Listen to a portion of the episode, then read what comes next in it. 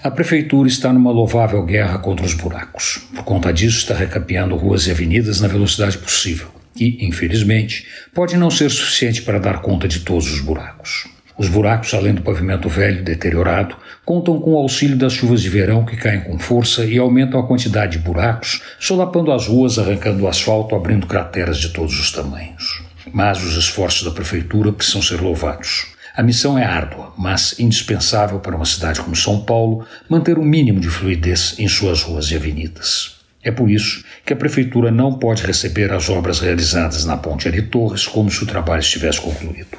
Existem trabalhos maravilhosos, trabalhos muito bons, trabalhos razoáveis, trabalhos ruins e o que foi feito na Ponte Ari Torres. O que foi feito no seu pavimento não pode ser considerado como obra concluída simplesmente não está pronta e não está pronta porque um bom número de buracos segue firme na pista, como se fossem deixados lá de propósito para manter viva a memória de quando a ponte estava esburacada. Os milhares de motoristas que cruzam a ponte Ari Torres diariamente, com certeza, vão confirmar o que eu estou dizendo. Tem buraco na subida da marginal, no meio da ponte e na descida para a Avenida dos Bandeirantes. Aliás, o maior está exatamente aí.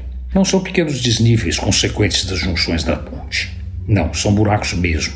E que irão crescer por conta do tráfego de veículos pesados forçar mais as partes mal pavimentadas. Se a prefeitura receber as obras como estão, em seis meses os buracos estarão de volta. Antônio Penteado Mendonça, para a Rádio Eldorado e crônicasdacidade.com.br.